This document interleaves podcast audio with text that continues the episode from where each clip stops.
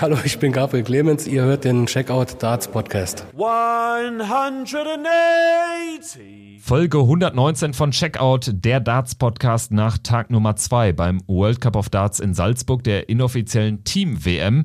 Nur sehen wir nur ein einziges Doppel an diesem zweiten Tag. Darüber sprechen wir unter anderem. Natürlich gehen wir aber auch die einzelnen Begegnungen durch, schauen auf das, was uns dann am Viertelfinaltag am heutigen Sonntag erwarten wird in Salzburg. Deutschland ist ja auch noch im Rennen und trifft auf die Niederlande. Dazu aber später mehr. Ich bin Kevin Schulte hier bei Checkout und zugeschaltet natürlich Christian Rüdiger. Hi. Hallo Kevin, ich grüße dich. Wie auch gestern die Frage an dich zuerst gerichtet. Wie hat dir dieser zweite Tag in Salzburg gefallen? Ja, also Kevin, ich hoffe natürlich auch, ich greife jetzt mit diesem äh, Satz oder mit diesen Gedanken, die ich habe, noch nicht zu weit vor. Ich fand, es war natürlich erstmal ein sehr einseitiger Tag. Also wir hatten acht Matches gehabt und äh, nur eins wurde praktisch im Doppel entschieden, die Partie von Wales gegen Schottland. Und ich fand auch, dass jetzt natürlich auch gerade dadurch, weil die Einzel gespielt wurden, hat sich das wie ein komplett neues Turnier angefühlt. Aber um jetzt mal beim Sportlichen zu zu bleiben. Die äh, großen Nationen sind weiterhin mit dabei. Österreich, England, die Waliser haben sich durchgesetzt, Deutschland mit einem sehr guten Auftritt und äh, die Niederlande unter anderem natürlich auch mit Michael van Gerven haben gezeigt, dass mit ihnen auch zu rechnen ist. Deswegen aus sportlicher Sicht finde ich es gut, dass sich die Favoriten erstmal durchgesetzt haben, weil dann haben wir jetzt auf jeden Fall erstmal knackige Viertelfinals. Ja, ich denke, weil du es äh, gerade ansprichst, äh, zu wenige Doppel, das äh, wird ein Thema sein, was uns heute im Lauf der Folge noch begleiten wird. Wir können jetzt erstmal bei den Partien bleiben, schauen auf das, was war und auf das, was kommen wird. England schlägt Litauen mit 2 zu 0, Österreich schlägt Portugal mit 2 zu 0, Kanada gewinnt gegen Neuseeland 2 zu 0 und Belgien gewinnt gegen Lettland 2 zu 0. Das waren die Partien der Afternoon Session jetzt in der Reihenfolge des Draws. Und ja, da fällt schon auf, es gab eben da kein einziges Doppel, es gab äh, klare Begegnungen. Vielleicht fangen wir mit den an Nummer 1 gesetzten Engländern an. Nie gefährdeter Sieg. Überraschend sogar da, dass äh, Mindaugas Barauskas die litauische 2 die zwei einzigen Lecks in der Begegnung holt. Labanauskas war vollkommen auf verlorenen Posten gegen Michael Smith. Am Ende ein nie gefährdeter Sieg für Team England. Wie sehr siehst du sie gestärkt vielleicht auch aus dieser Begegnung, aus diesem souveränen Sieg hervorkommen. Niemand hat sie so recht als Favorit auf dem Zettel, kann aber natürlich auch befreiend sein, oder? Auf jeden Fall. Also dieses Gefühl natürlich auch, weil du mit äh, Cross und Smith natürlich auch zwei Spieler hast unter den Top 5 der Welt. Äh, die wissen natürlich auch, dass äh, die Experten und die Journalisten sie natürlich nicht so unbedingt auf den großen Favoritenzettel haben, obwohl sie eben an eins gesetzt sind, was eben auch damit zu tun hat, dass Cross sehr schwankende Leistungen hatte, genauso wie Michael Smith in der jüngeren Vergangenheit. Ich finde immer noch, sie haben kein überzeugendes Turnier gespielt. Auch dieser 2 zu 0 Sieg gegen Litauen, der klingt natürlich ähm, sehr souverän und ungefährdet. Natürlich hatten sie jetzt nicht die großen Probleme. Das lag aber auch, fand ich, am Gegner. Von Darius Labanauskas kam gegen Michael Smith zu wenig. Also ich hatte natürlich Möglichkeiten auch äh, Lex sich zu greifen, unter anderem natürlich auch, wo er die 150 verpasst. Also es war jetzt nicht so, dass er bei diesem 4 zu 0 oder 0 zu 4 aus seiner Sicht gegen Michael Smith chancenlos war, nur er hat dann eben äh, die die wichtigen Momente nicht genutzt und dazugepackt. Und dann hat sich der Bully Boy eben nicht in der Hinsicht zweimal bitten lassen und hat dann eben auch äh, sich sprichwörtlich gesagt, wenn du es nicht willst, dann nehme ich es halt. Rob Cross gegen Mindaugas Barauskas, also ich finde erstmal, Cross kam überhaupt nicht gut rein in die Partie, hatte Probleme mit dem Scoring, hat sich dann aber auch äh, gerade gegen Ende der Partie äh, gefangen. Also da hat man das dann auch gemerkt. Er wurde von der Körpersprache ein bisschen aggressiver und das schien ihm auch, äh, auch gut zu tun. Das äh, schien seinem Spiel gut zu tun und da wurde er, er dann auch hinten raus seiner Favoritenrolle gerecht. Barauskas hat hier und da ein paar gute Momente gehabt, unter anderem, wo er 253 Punkte mit sechs Starts löscht. Also da hat er auch mal gezeigt, was in ihm steckt. Aber overall finde ich, die Engländer müssen sich steigern. Also das reicht nicht, um sich den Titel zu holen, um ins Finale zu kommen, glaube ich auch nicht, so wie Wayne Mardell das äh, noch vorm Turnier äh, predicted hat, weil ich finde einfach, da, es fällt äh, oder es steht und fällt, finde ich, mit Rob Cross. Der Bully Boy hat so ein Grundniveau, was an den Tag liegt, wo ich sage, okay, der kann sich auch mit Turnierverlauf steigern. Aber Cross, finde ich, der muss wirklich jetzt noch ein paar äh, Prozente drauflegen, weil das ist für mich der Faktor, mit dem dieses englische Team steht und fällt. Und ich hoffe ganz einfach auch, dass wir mal von vorne bis hinten, also von Anfang bis Ende in einem Match, eine saubere Leistung von Rob Cross sehen und nicht, er kommt schlecht rein und findet sich dann, weil dafür ist die Distanz dann einfach zu kurz und gegen bessere Gegner wird das dann auch einfach bestraft. Ja, bessere Gegner ist ein gutes Stichwort. Es geht nämlich im Viertelfinale am Sonntagnachmittag gegen Team Österreich. Menzo Suljovic und Roby John Rodriguez, die Portugal geschlagen haben mit 2-0. Die Portugiesen durchaus ein unangenehmer Gegner, der erwartet unangenehme Gegner im Vorfeld auch so von uns deklariert worden. Letztendlich hätten sie es den Österreichern aber viel schwerer machen können, wenn sie nicht den Fehler begangen hätten, nicht auf uns zu hören. Nein, Spaß. Aber wir hatten ja schon gesagt, eigentlich muss äh, De Sousa unbedingt gegen Roby John Rodriguez äh, gesetzt werden und das hätte man wahrscheinlich so antizipieren können, dass die Österreicher Mensur nach vorne stellen und ja, da hätten die Portugiesen entsprechend drauf reagieren können, haben sie nicht gemacht. Sie haben dann dadurch eben das Duell zwischen Suljovic und De Sousa zum Auftakt erwirkt. Suljovic hat das Ding gewonnen und danach war im Prinzip die Begegnung fast so ein bisschen vorentschieden, weil José Marquez bei allem Respekt habe ich auch nicht allzu viel zugetraut in einem Einzel, ist dann auch dementsprechend als Verlierer vom Oki gegangen, verliert 1 zu 4 gegen Roby John Rodriguez Österreich durch, 2-0 gegen Portugal. Letztendlich Österreich wahrscheinlich der erste große Test für Team England, gerade weil man immer damit rechnen muss, dass Mensur zumindest äh, ein, ein Einzel äh, holt und es damit äh, für ein Doppel reicht. Und da wären die Karten ja dann neu gemischt im Viertelfinale England-Österreich. Wie siehst du so diese Ausgangslage für dieses Duell? Also ich sehe das äh, mit Wohlwollen für die Österreicher, weil du das natürlich auch ansprichst, gerade jetzt mit dem Doppel, was eventuell gespielt werden könnte. Also wenn es dazu kommt und es eins zu eins steht nach den Einzelnen, weil eben diese Österreicher den Faktor haben im Gegensatz zu den Engländern, dass sie sich natürlich sehr gut miteinander verstehen. Ich meine, Menso hat ja unter anderem ja auch ein paar äh, Bilder oder ein Bild auf Facebook gepostet, wo man eben den kleinen Roby John Rodriguez noch als kleines Kind Kind sieht und Mensur da schon, äh, sage ich mal, auch mit ihm zu tun hat. Und die, die kennen sich natürlich über Jahre und die haben auch, glaube ich, so ein familiäres Verhältnis. Deswegen, wenn sie natürlich doppelt spielen, könnten sie diesen Vorteil nutzen. Sie müssen da natürlich erstmal hinkommen. Ich sehe ihre Chancen gut, weil egal, ob Mensur jetzt gegen Michael Smith oder Rob Cross spielt, er kann beide beide Gegner bezwingen. Und ähm, ich denke auch mal, dass er da mit, mit diesem Selbstvertrauen reingeht. Roby John Rodriguez, das ist für mich, äh, auch wenn er jung ist, ein sehr großes Talent. Und ich finde einfach, dass er noch ein bisschen zu wenig daraus macht. Für mich teilweise auch immer ein bisschen zu verkrampft wirkt, weil er einfach unbedingt jedem zeigen möchte, wie gut er ist. Nur ich glaube einfach auch, dass er jetzt bei diesem Turnier, das hat man jetzt auch gegen Ende dann gegen Marquez gesehen, dann ein bisschen ruhiger wurde und dann hat er auch entspannter gespielt und dann liefen die Darts besser. Also auch wenn er jetzt gegen Cross oder gegen Smith spielen sollte, schätze ich ihn da natürlich Klar, äh, auch aufgrund seiner Ranglistenposition als Underdog ein, aber ich glaube ganz einfach auch, dass äh, in der Verfassung, wo sich die Engländer befinden, wenn er jetzt speziell gegen Cross spielen sollte, äh, finde ich, ist das dann auch eine offene Partie. Deswegen die Österreicher haben für mich eine sehr gute Chance, ins Halbfinale einzuziehen. Und das wäre auf jeden Fall eine Überraschung, wenn sie an den Engländern vorbeikämen.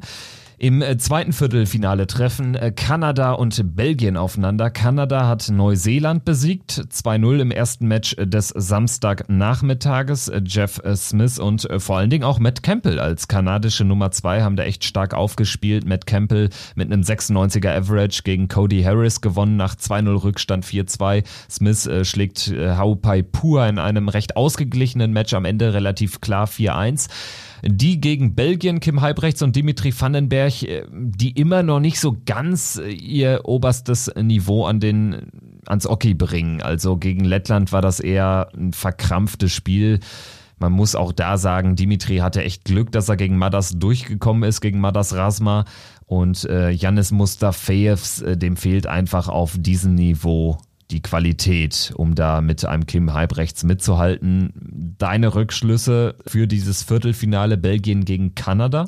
Ja, also ich finde sogar, dass die Kanadier nicht unbedingt der krasse Außenseiter sind. Also vor dem Turnier hätte ich, hätte ich das schon gesagt. Natürlich auch, weil die Namen Heibrechts und äh, Vandenberg erstmal Campbell und Jeff Smith überstrahlen namenstechnisch. Aber ich finde, die Kanadier haben sich toll verkauft. Und ich finde auch diese Partie gegen Neuseeland hat gezeigt, sie können eben auch ein Stück weit mit, mit Rückschlägen umgehen. Also zumindest erstmal das, das erste Match von Jeff Smith gegen Haupaipua es war enger, als das Ergebnis dann wirklich vermuten lässt. Der Silence hat ja 4 zu 1 gewonnen, weil Haupaipur im Gegensatz zum Doppel schwächer war äh, auf die, ja, auf den äußeren Ring, dann eben also beim, beim Checken. Und das hat dann Jeff Smith eben ausgenutzt. Und Matt Campbell, der kam anfangs, fand ich, gar nicht so gut rein. Die Doppel 16 hat nicht so richtig funktioniert. Cody Harris hat besser gespielt als im Doppel. Und er ist mit dieser Situation auch gut umgegangen, finde ich. Hat ruhig gespielt, hat sich nicht aus der Ruhe bringen lassen, auch wenn der Modus kurz war und hat das mit einem guten Scoring und dann auch mit einer guten Doppelquote gedreht. Und das ist auch, finde ich, was die Belgier äh, nicht unterschätzen sollten. Diese Gegner, Matt Campbell und ähm, Jeff Smith, sind brandgefährlich, weil für mich auch die Frage ist, wie wird sich Kim Heibrechts präsentieren? Der wurde für mich noch nicht wirklich richtig getestet. Der hat einen ungefährdeten 4 zu 0 Sieg gegen Mustafayevs, der einfach nicht in, in dieser Liga spielt und einfach auch nicht dieses professionelle Niveau an den Tag legt, was du eben brauchst, um auch einen etablierten Spieler, der momentan in der Krise ist, wie Kim Heibrechts, zu gefährden. Deswegen war das für, für ihn auch ein sehr ähm, großzügiges Match und auch ein sehr dankbares Match, weil er wurde noch nicht wirklich so richtig getestet jetzt in diesem Einzel. Klar, im Doppel sah das ein bisschen anders aus und Dimitri Vandenberg da bin ich dann eben auch gespannt. Also der hat sich nach einem 1 zu 3 Rückstand zurückgekämpft und hat dann eben gegen Ende die 103 gecheckt. Das war sein einziger großer, spezieller Moment, den er, finde ich, in dieser Partie gegen Madas Rasma kreieren konnte. Und da hat er dann eben auch gezeigt, warum er mittlerweile einer ist aus den Top 16, warum er das Matchplay gewonnen hat. Aber ich finde, auch wenn es auf dem Papier vielleicht nicht so aussieht, die Kanadier äh, sind für mich mehr als nur ein Außenseiter. Also das ist für mich nach diesem Turnier bislang so eine 45-55 Partie zugunsten noch für die Belgier, muss ich ganz ehrlich sagen. Ja, also ich würde es ähnlich äh, knapp erachten, vielleicht 50-50. Es kommt vielleicht sogar auch darauf an, wie äh, die, äh, die äh, Spieler gesetzt werden. Jeff Smith äh, gegen einen Kim Halbrechts würde ich ja in Favoritenposition sehen. Selbst Matt Campbell, wenn er das äh, zeigt, wenn er das konservieren kann, hat gute Chancen gegen einen Kim Halbrechts. Bei Kim stellt sich natürlich die Frage, welches Niveau kann er wirklich an den Tag bringen. Er ist bislang überhaupt noch nicht getestet worden. Ich bin gespannt, wie das aussehen wird gegen entweder Campbell oder gegen Jeff Smith. Gehen wir in die untere Turnierhälfte und da hat sich erwartungsgemäß durchgesetzt ins Viertelfinale Team Wales, die gegen Schottland allerdings ja doch ordentlich zu kämpfen hatten. 2 zu 1 am Ende ist es nur. Die einzige Mannschaft, die jetzt zweimal ein Doppel absolvieren musste, Price und Clayton also bereits zweimal zusammen auf der Bühne, liegt daran, dass Johnny Clayton das zweite Einzel gegen Robert Thornton überraschend verloren hat, nachdem Gavin Price erwartungsgemäß gegen John Henderson gewinnen konnte. Das Doppel allerdings war dann eine klare Angelegenheit 4-0 für Price und Clayton. Im Viertelfinale geht's gegen Australien. Simon Whitlock hat mir gut gefallen in einem klasse Match gegen Christoph Ratajski. Sehr spannendes, umkämpftes Duell 4-3 gewonnen. Damon Hatter hat gegen Christoph Christoph Kitschuk keine Probleme gehabt, 4-1. Wales gegen Australien ist sicherlich auch eine, eine spannende Begegnung mit etwas Überraschungspotenzial zumindest. Auch da für mich der erste richtig große Gegner für Wales, auch wenn das äh, 2 zu 1 gegen Schottland am Ende sehr knapp wirkt. Ja, da hast du äh, vollkommen recht, Kevin, aber das ist natürlich auch in der Hinsicht der Tatsache geschuldet gewesen, dass Robert Thornton dann auch plötzlich gegen Johnny Clayton wieder richtig gut aufgespielt hat und äh, das Frettchen auch ein paar Fehler gemacht hat in der Hinsicht, gerade in der Anfangsphase, wo Thornton, finde ich, gerade in seinem ersten Leg, was sehr wichtig war, wo er den Anwurf doch noch durchgebracht hat. Normalerweise kann das Johnny Clayton auch äh, in der Hinsicht gewinnen. Da hat äh, The Thorn eben auch ein bisschen Glück gehabt. Und jetzt treffen sie eben auf zwei Leute mit den Australiern, Whitlock und Hatter, die mich überzeugt haben. Also Simon Whitlock gegen Christoph Ratajski. Keiner wollte sich absetzen, also ging es ins Entscheidungsleck und da hat Ratajski wirklich auch äh, super gespielt, fand ich, und hat ja dann auch die Möglichkeit gehabt, aufs Bullseye den, den Matchstart was ich so subjektiv ähm, erachtet einen kleinen Fehler fand, dass er eben nach dieser Single 12 nochmal abgesetzt hat vor dem Match statt aufs Bullseye. Also wenn er den direkt durchgezogen hätte, das hätte ich persönlich auch ein bisschen besser gefunden bei Christoph Ratajski. So ging der dann nach dieser Pause ein bisschen deutlich drüber. Aber gut, ich meine, hinterher schlau reden, äh, das äh, bringt natürlich in der Hinsicht äh, nichts. Aber für mich hätte es natürlich auch äh, besser gewirkt in der Hinsicht oder ich hätte es äh, besser gefunden, wenn er gleich angesetzt hätte, dann wäre dieser Dart wahrscheinlich auch nicht so weit drüber gegangen, meine Meinung zumindest. Aber Whitlock hat da auch super dagegen gehalten, hat im Entscheidungsleck auch super gespielt.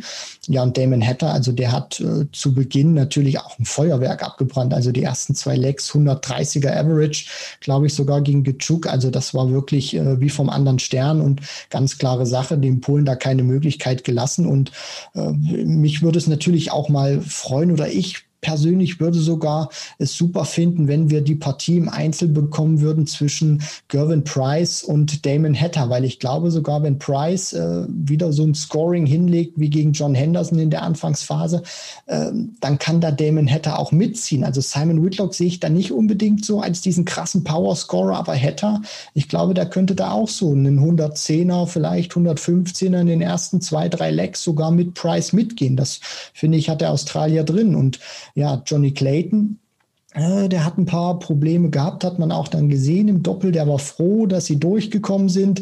Äh, also für mich finde ich, ist das eine, eine sehr ausgeglichene Partie, auch wenn die Waliser aufgrund ihrer Setzlistenposition und Gervin Price Favorit sind, aber die Australier haben sich für mich wirklich in den erweiterten Favoritenkreis gespielt. Das muss ich ganz ehrlich sagen. Und ich hoffe ganz einfach, wir sehen im Einzel die Partien zwischen Gervin Price und Damon Hatter. Die will ich unbedingt sehen, weil ich glaube, das könnte vom Scoring her richtig krass werden, auch über diese kurze Distanz. Also da bin ich wirklich äh, sehr gespannt und freue mich auf diese Partie wie ein kleines Kind.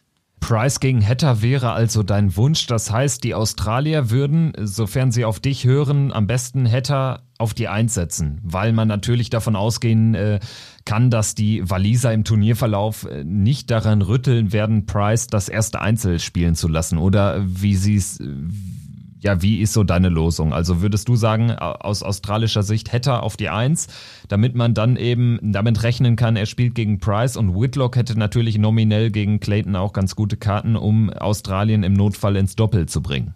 Ja, also wenn ich jetzt der äh Taktikguru wäre oder das entscheiden würde, ich äh, würde auf jeden Fall Damon Hatter auf die Eins setzen, weil ich glaube mit sehr großer Wahrscheinlichkeit, dass die Waliser Gervin Price auch auf die Eins setzen, weil Gervin Price ist Gervin Price und denen interessiert das nicht, ob der gegen Whitlock oder gegen Hatter spielt, sondern der ist einfach von seinem Selbstvertrauen her auf so einem Level, dass der einfach sagt, ich gehe mit Beispiel voran, ich bin die Nummer eins in Wales, ich möchte auch als Nummer eins praktisch, sage ich mal, die erste Partie spielen. Ähm, ob das jetzt auch wirklich wirklich so ist oder ob man sich da ein bisschen taktisch abspricht, eher mit Johnny Clayton, das weiß ich nicht, aber ich glaube ganz einfach auch, dass, dass Gervin Price äh, sich nicht einen Mühe darum scheut, wer da gegen ihn spielen würde. Deswegen glaube ich schon, dass die Waliser mit äh, sehr großer Wahrscheinlichkeit Price auf die Eins setzen und mich würde es natürlich freuen, wenn die Australier hätte auf die Eins setzen, weil ich glaube, Whitlock hat gegen Clayton einfach eine größere Chance als gegen Gervin Price, der gerade über so eine kurze Distanz äh, sein Power Scoring noch besser zur Entfaltung bringen kann als über größere Leckdistanzen. Schauen wir weiter mit dir, Taktik-Guru Christian, auf Niederlande gegen Deutschland. Denn da äh, bahnt sich natürlich auch eine wichtige Frage an. Niederlande gegen Deutschland ist das äh, Viertelfinale Nummer vier am Sonntag. Und auch da stellt sich die Frage, äh, wie stellt man auf? Bei den Niederländern analog zu den Walisern wird sicherlich Michael van Gerven an der Eins stehen. Danny Noppert dementsprechend an der 2 und da stellt sich dann die Frage, wie spielt Deutschland mit Max Hopp und Gabriel Clemens? Sprechen wir erstmal ganz kurz darüber, wie die beiden Mannschaften überhaupt dahin gekommen sind. Niederlande gewinnt gegen Spanien 2-0. Keine Probleme für Van Gerven gegen Toni Alcinas 4-0 gewonnen. Danny Noppert hatte da deutlich mehr Schwierigkeiten gegen Jesus Noguera 4-3. Noguera hat Matchstarts verpasst. Ich hätte ehrlicherweise sehr gerne ein Doppel gesehen. Ja, also das wäre auf jeden Fall sehr interessant geworden. Vor allem, weil ähm, ich dann natürlich auch gerne gesehen hätte, wie Danny Noppert dann äh, reagiert an der Seite von Michael van Gerven. Weil ich glaube schon, das ist für Noppi, auch wenn der immer sehr ruhig wirkt, du kannst ihn nicht so richtig lesen auf der Bühne, das ist für den auch schon, finde ich, richtig Druck, weil äh, der wird natürlich auch die, das ein oder andere Mal, glaube ich, in die Mangel genommen werden von Van Gerven. Der wird ihm da immer schon ein bisschen was erzählen, weil Van Gerven, der wird da einfach auch seiner Rolle, glaube ich, als Teamkapitän gerecht. Und wir wissen alle, das ist einer, der scheut keine Konversation, der nimmt kein Blatt vor den Mund. Und ich glaube auch ganz einfach, äh, dass der mit Danny Noppert viel redet und sich Noppi da auch ein bisschen unter Druck gesetzt fühlt, glaube ich, zumindest so in dieser Bringschuld zu sein. Ich muss vielleicht sogar noch besser spielen, als ich es normalerweise immer tue, weil sonst kriege ich vielleicht ein bisschen Ärger von dem Van Gerven oder der ist dann böse, wenn er noch mal ins Doppel muss mit mir weil ich es eben im Einzel vergeigt habe. Deswegen, das könnte vielleicht sogar auch der Schlüssel zum Erfolg sein für die Deutschen, weil Danny Noppert immer wieder so im Hinterkopf hat, ich möchte dem Van Gerven beweisen, dass ich ein guter Teamkollege bin, dass ich ein würdiger Teamkollege bin und äh, die Niederländer auch praktisch zum Sieg führen kann und eben nicht nur Mitläufer hinter Michael van Gerven bin. Ja, sprechen wir am besten direkt über Team Deutschland. Max Hopp und Gabriel Clemens hatten gegen Griechenland keine Probleme nach dem 5-0 zum Auftakt gegen Finnland. Jetzt gegen Griechenland auch nur ein Leck abgegeben. Das heißt, sie stehen nach zwei Partien bei äh, 13 zu 1 Lecks. Das ist äh, definitiv die beste Bilanz von allen Mannschaften. Gabriel Clemens gewinnt 4-1 gegen John Michael, Max Hopp gewinnt 4-0 gegen Benjamin Simeonidis und man kann auch da wieder nicht meckern. Also das war von beiden ein sehr souveräner Auftritt. Gabriel Clemens hat nur einmal dann eben ein, ein High-Finish von John Michael zugelassen. Ansonsten das äh, Spiel von vorne weggespielt, runtergespielt und Max Hopp sowieso von Anfang an nie gefährdet gewesen. Also die Partie von Gaga gegen John Michael fand ich auch aus der Perspektive sehr interessant, weil der Grieche viele Darts aufs Doppel hat über diese kurze Distanz. Und ich finde das einfach auch so geil, wie einzelne Darts, nicht Aufnahmen, sondern Darts aufs Doppel, dann eben so eine Partie auch äh, verzerren ist vielleicht das falsche Wort, aber dann eben auch, sage ich mal, zu einem Ergebnis bringen können, was normalerweise hätte viel enger sein können oder genauso gut anders äh, rumdrehen können. Also John Michael hatte ja nach den ersten äh, vier Legs, wo es ja 3 zu 1 für Gaga stand, immer wieder Möglichkeiten, die Legs selber zu gewinnen ähm, auf, auf ein Doppel. Also es hätte auch praktisch in der Hinsicht 4 zu 0 für Gabriel Clemens stehen können oder auch 4 zu 0 für John Michael oder 2 zu 2. Also das äh, fand ich schon wirklich sehr interessant, aber Gaga hat das trotzdem super gemacht, hat diese, diese Fehler, die dann auch John Michael gemacht hat, ähm, eiskalt ausgenutzt, hat die Partie auch, finde ich, trotzdem gut gespielt und äh, souverän gespielt, auch wenn der Grieche viele Darts aufs Doppel hatte. Und Max äh, war direkt unter Druck gewesen von Simeonidis, hat dann aber 102 sofort gecheckt, obwohl der stand auf Doppel 10 und gelauert hat, hat die Anfangsphase sehr gut gemeistert, wo Simeonidis noch Druck entfacht hat und der schwächte dann mit Verlauf der Partie immer weiter ab und am Ende hat es dann Max ganz souverän gespielt. Ja, und jetzt bin ich eben gespannt, weil wir werden ja gleich noch äh, sicherlich drüber sprechen, wie aufgestellt wird. Van Gerben wird mit großer Wahrscheinlichkeit die Eins sein und ich würde nicht Van Gerben gegen Clemens spielen lassen, sondern ich würde tatsächlich Max Hopp auf die Eins setzen, weil ich rechne einfach Gabriel Clemens gegen Danny Noppert eine viel höhere Siegchance aus und glaube ganz einfach auch, wenn Hopp gegen Noppi spielt, könnte das 2 zu 0 sogar für die Niederlande ausgehen, weil ich Gaga einfach noch den Ticken stabiler empfinde momentan als Max. Deswegen würde ich sagen, den stärkeren Spieler aus deutscher Sicht Gabriel Clemens auf Position 2. Das wird dann höchstwahrscheinlich gegen Danny Noppert sein und äh, Max Hopp auf die 1 gegen MVG. Da stimme ich dir voll und ganz zu. Ich sehe das ganz genauso. Max sollte am besten gegen Michael van Gerven diesen, diesen Clear Shot haben, einfach ohne Druck aufspielen äh, zu können dort in der Begegnung. Das ist sicherlich auch nicht ganz verkehrt, wenn man gegen MVG schon ran muss, dann wenigstens ohne den ganz großen Druck. Das wäre dann gegeben. Man kann natürlich auch immer denken, vielleicht äh, denken, dass die Niederländer auch, dass die Deutschen dementsprechend in der Aufstellung reagieren, die verändern. Aber erfahrungsgemäß passiert das beim World Cup nicht. Eigentlich sollten sich immer die nominell schwächeren Teams oder die nominellen Außenseiter an den Kontrahenten, den stärkeren Kontrahenten orientieren. Das sollte eigentlich fruchten und sollte zumindest dann mit der richtigen Aufstellung schon mal klappen. Dann muss man es natürlich auch umsetzen. Dann muss man natürlich auch diesen Aufstellungswechsel von der 1 zu 2, also im Vergleich zum Griechenland-Spiel, dann muss man den natürlich auch ähm, untermauern, unter Beweis stellen.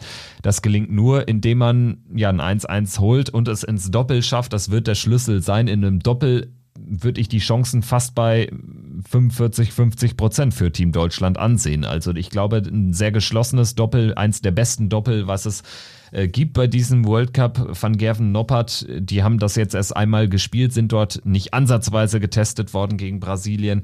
Und dementsprechend, ich bin da ganz bei dir. Äh, Clemens sollte gegen Noppert spielen, dementsprechend Clemens an die 2, Hopper an die 1 und dann hoffen, dass man ein 1 zu 1 rausbekommt und es dann im Doppel bestenfalls richten. Es würde mich auch wirklich sehr überraschen, wenn diese Partie, also wenn Deutschland diese Partie tatsächlich mit 2 zu 0 gewinnt weil ich ganz einfach auch glaube, dass Van Gerven einen Punkt für die Holländer holen wird. Und äh, sie müssen, glaube ich, auch einfach versuchen, die Deutschen diese Partie ins Doppel zu bringen. Also irgendwie diesen einen Punkt zu holen. Und das wird wahrscheinlich oder mit großer Wahrscheinlichkeit über Danny Noppert einfach gehen, weil man hat das ja auch gesehen gegen Jesus Noguera. Er ist nicht so ganz stabil und er hat eben auch, glaube ich, immer wieder so im Hinterkopf, ich spiele eben an der Seite von Michael van Gerven. Danny Noppert ist zum ersten Mal dabei. Der weiß eben auch nicht so wirklich, wie sich das anfühlt. Und ich glaube auch Van Gerven so als äh, Kapitän oder als Partner zu haben, ist ähm, Fluch und Segen zugleich. Äh, Segen natürlich, weil du die Nummer eins der Welt hast, aber auch ein bisschen Fluch, weil ich glaube, der ist nicht so der angenehmste Partner. Also wenn du Scheiße spielst, dann wird er dich wahrscheinlich nicht so immer aufbauen, sondern der wird dir dann auch knallhart ins Gesicht sagen, was nicht gut war. Und äh, da weiß ich natürlich auch nicht so richtig, wie äh, Danny Noppert dann mit der Sache umgeht. Deswegen das Doppel wird, glaube ich, auch ein ganz entscheidender Punkt sein, dass sie das erreichen. Und wenn sie dann das Doppel wirklich erreichen sollten, dann sind sie für mich, äh, da stimme ich dir vollkommen zu, Kevin, der Favorit, weil sie einfach von, von der Chemie her deutlich besser, glaube ich, auch funktionieren, auch auf zwischenmenschlicher Basis als äh, MVG und Danny Noppert. Niederlande gegen Deutschland nicht nur im Draw, das äh, vierte und letzte Viertelfinale, sondern auch in der Reihenfolge der Partien. Die wurde von äh, der PDC soeben bekannt gegeben. Es geht los mit Kanada gegen Belgien, dann England gegen Österreich, Wales gegen Australien und zu guter Letzt Deutschland gegen die Niederlande. Bevor wir die Folge abschließen, Vielleicht noch ein Blick, ein etwas allgemeinerer Blick auf dieses Turnier. Ich muss nämlich ehrlich sagen, ich habe es auch im Vorgespräch äh, gesagt, mich hat dieser Tag jetzt nicht wahnsinnig begeistert. Das liegt vor allen Dingen daran, dass man von acht Begegnungen nur einmal ins Doppel gegangen ist, dass sehr viele Einzel, die überwiegende Anzahl der Einzelbegegnungen sehr unausgewogen war, dass meistens dann ein sehr, sehr schwacher Spieler, nichts gegen die Spieler, ein sehr, sehr schwacher Spieler gegen einen absoluten Topstar spielen musste. Das nimmt so ein bisschen Drive aus dem Turnier. Grundsätzlich muss ich da dann auch diesbezüglich mal fragen, warum man nicht den ganzen World Cup im Doppelmodus spielt. Wie ist deine Haltung zu diesem Thema?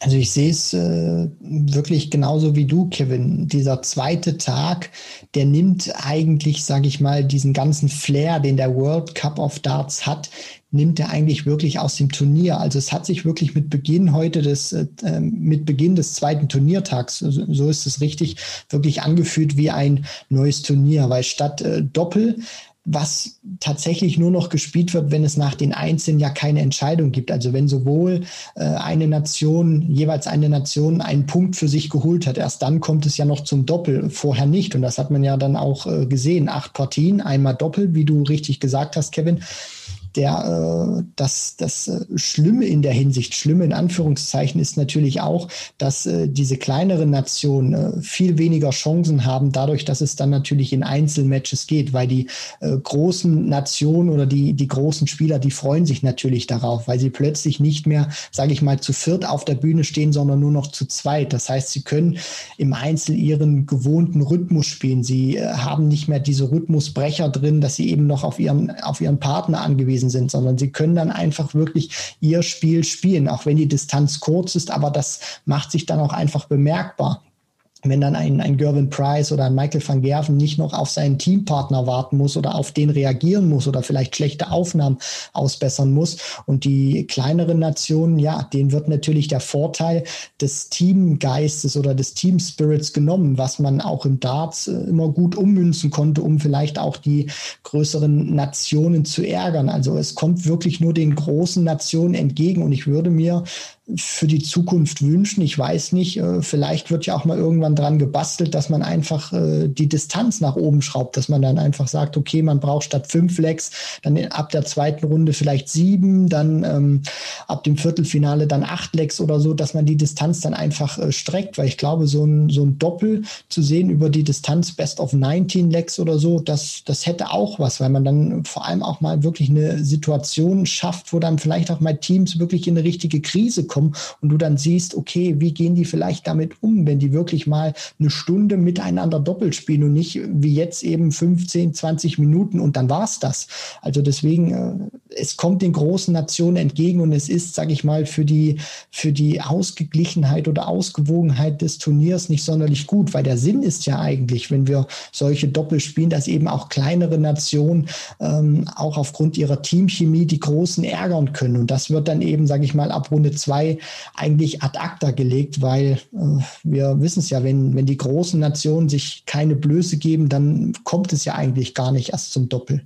Ja, es ist immer ein großes Problem für Sport, wenn man weiß, wer gewinnt. Und das war beim Match von Kim Halbrechts gegen Janis Mustafeevs ebenso. Das war beim Match von Roby gegen Jose Marquez ebenso. Das war bei äh, der Partie von Cross gegen Barauskas ebenso. Das finde ich so schade. Man weiß vorher, wer gewinnt. Und klar ist das dann irgendwie charmant, wenn sich dann auch die, die äh, klaren Außenseiter dann schon über einen Leckgewinn freuen und so aber das nimmt trotzdem dem Turnier seinen Reiz, also den sportlichen Reiz äh, nimmt es äh, dem Turnier definitiv. Und äh, ich finde einen Ansatz gar nicht mal so schlecht. Man würde das Turnier ja gar nicht großartig verändern. Man könnte sogar immer noch argumentieren, wenn man jetzt sagt, man spielt die äh, zweite Runde dann eben äh, First to Seven die Matches sind ähnlich lang und trotzdem sind die nominell stärkeren Teams im Vorteil, weil natürlich macht es einen Unterschied, wenn Gervin Price da jedes äh, zweite Leck dann irgendwie mit einer 180 anfängt über so eine Distanz wirkt sich das am Ende ja wahrscheinlich schon auf das Endergebnis aus. Trotzdem hast du einfach diesen, diesen besonderen Charakter des Turniers dann auch in den zweiten Tag transportiert, weil de facto ist es ab dem zweiten Tag eigentlich ein Turnier mit, äh, ja, mit anderen Spielern, die unter normalen Bedingungen äh, mitunter kein, keine zweite Runde bei einem PDC-Event spielen würden, geschweige denn ein Viertelfinale. Das ist der einzige Unterschied im Prinzip zu normalen anderen Turnieren. Richtig charmant ist eigentlich nur der erste Tag. Der dritte Tag, der Finaltag, hat auch was natürlich, weil dann am Ende die Partien nominell natürlich spannender werden, weil die großen Jungs gegeneinander antreten. Aber so richtig äh, den Stempel aufdrückt, äh, das äh, tut nur der erste Turniertag. Und das finde ich ein bisschen schade. Man könnte es ein bisschen besser gestalten. Ein zweiter Ansatz wäre zum Beispiel auch, dass man vielleicht zu einem Gruppenmodus doch tatsächlich zurückgeht. Man hat das einmal gespielt und ich bin grundsätzlich immer ein Fan von K.O.-Runden, finde aber ein zweites Turnier, ein zweites Major-Event mit einem Gruppenmodus zu Beginn, das kann die PDC, das kann die PDC-Tour aushalten. Es gibt bislang nur den Grand Slam und der lebt auch so ein bisschen davon. Und ich glaube, hier wäre der riesige Vorteil gegeben, dass nicht Nationen wie die Philippinen, wie Hongkong, wie äh, Japan, dass die nicht für fünf Lecks einmal über den Globus reisen das finde ich auch echt schwierig. Also die ganzen Asiaten, die es alle nicht in die zweite Runde geschafft haben, die sind jetzt noch unter deutlich erschwerteren Bedingungen wegen der Covid-Pandemie nach Österreich gereist, gereist und äh, ja, keine Nation hat mehr als neun Lecks gespielt. Also das äh, finde ich dann schon echt ein bisschen schwierig und auch ein bisschen schade für, für die Jungs.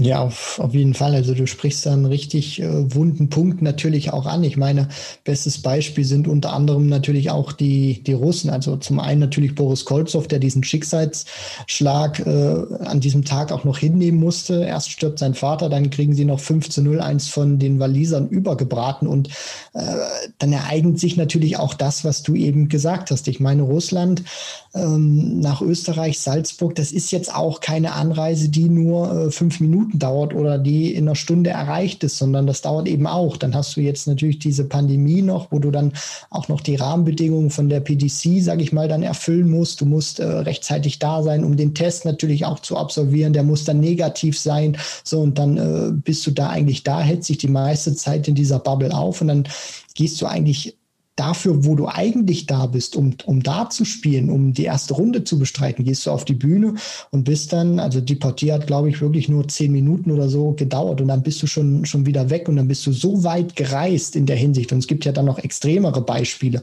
Südafrika unter anderem ja auch. David Peters nehme ich da ein bisschen raus, aber sein Partner, äh, sein Partner zum Beispiel, Carl Gabriel, also das tut dann auch schon wirklich äh, richtig weh, wenn du dann so eine Klatsche bekommst und äh, teilweise auch eigentlich für nichts gespielt hast, weil du eben weißt, okay, ich bin jetzt hier, fünf Lecks äh, werden mindestens gespielt, aber maximal nur neun. Äh, und dafür bin ich dann so weit gereist. Also es gibt auf jeden Fall viel Verbesserungspotenzial, was man machen könnte, um den World Cup zumindest noch deutlich attraktiver zu machen. Ich glaube, dieses Jahr ist auch äh, schwierig gewesen. Man hat sich dieses Jahr auch für drei Turniertage entschieden. Also es war ja auch mal in der Vergangenheit so, dass man auch mal vier gespielt hat. Äh, das hat man jetzt ein bisschen zusammengezogen. Äh, also es gibt da auf jeden Fall ähm, glaube ich, viel Lösungsvorschläge oder Möglichkeiten, um es äh, wieder ein bisschen mehr innovativer zu gestalten, weil natürlich jetzt war es auch so aufgrund der Pandemie, der Turnierkalender, es wurden so viele Turniere wie möglich noch reingepackt. Ich meine, es geht jetzt auch Schlag auf Schlag weiter, Grand Slam of Darts, Winter Series, Players Championship Finals, dann die WM. Also wenn dann wieder auch diese Pandemie äh, sich beruhigt hat, vorbei ist, man dann auch wieder mehr Zeit hat, um unter anderem auch diesen World Cup zu veranstalten, dann sollte, sollte man sich auch für dieses Turnier ein bisschen mehr Zeit nehmen, weil ich finde, drei Tage wird diesem besonderen Turnier, Kevin, meine persönliche Meinung nicht gerecht. Es sollte mindestens vier oder fünf Tage wirklich gehen. Ja, wenn es nach mir ginge, wäre das ein weiteres Major-Turnier, was man gut und gerne über eine Woche ziehen könnte. Ich glaube, da wäre der Markt für da. Da wären auch die Nationen mittlerweile für da. Die Nationendichte, was die Qualität betrifft, die ist ja auch bedingt durch den World Cup, durch die, durch den Expanded, äh, die Expanded World Championship mit mehr Teilnehmern. Die ist natürlich über die Jahre immer, immer größer geworden und dementsprechend ähm, es gibt ja auch einige, die sagen, man sollte daraus ein 40 oder 48 Nationen Turnier machen. Wie auch immer, es gibt sicherlich äh, da sehr viel Handlungsbedarf. Ich hoffe, da geht die PDC zeitnah ran. Ich befürchte so ein bisschen, bedingt auch durch die Corona-Pandemie, die uns natürlich äh, auch, was heißt natürlich, aber die uns auch äh, im nächsten Jahr sehr wahrscheinlich noch ja über weite Teile des Jahres begleiten wird, sehe ich jetzt nicht die großen Veränderungen, die großen innovativen Sprünge kommen. Ich glaube, die PDC ist froh, wenn sie so viele Events wie möglich veranstalten kann. Aber wir werden das natürlich weiter beobachten. Sagt uns doch auch gerne mal eure Meinung. Schreibt uns gerne, was haltet ihr vom jetzigen Format des World Cups? Was würdet ihr verändern, wenn ihr Matthew Porter, PDC Turnierdirektor seid? Wir sind gespannt, was ihr uns da mitteilt. Ich würde sagen, dann melden wir uns natürlich nach diesem Finaltag nochmal wieder, bilanzieren dann diesen letzten Tag, schauen auf das, was Deutschland erreicht hat. Es ist natürlich für, für viele Spieler noch ein Grand Slam Platz in der Verlosung. Mindestens einer wird ausgespielt über den World Cup. Das ist nochmal Anreiz genug, um da weit zu kommen, um ins Finale zu kommen. Und immerhin gibt's ja auch 70.000 Pfund Preisgeld für das Gewinnerteam, 35.000 für den jeweiligen Einzelspieler. Christian, hat sehr viel Spaß gemacht und wir hören uns dann in gut 24 Stunden bereits wieder. So machen wir das, Kevin, und ich hoffe, ihr seid dann auch wieder mit den Ohren kräftig dabei. Viel Spaß beim Darts und wir hören uns. Macht's gut. Ciao.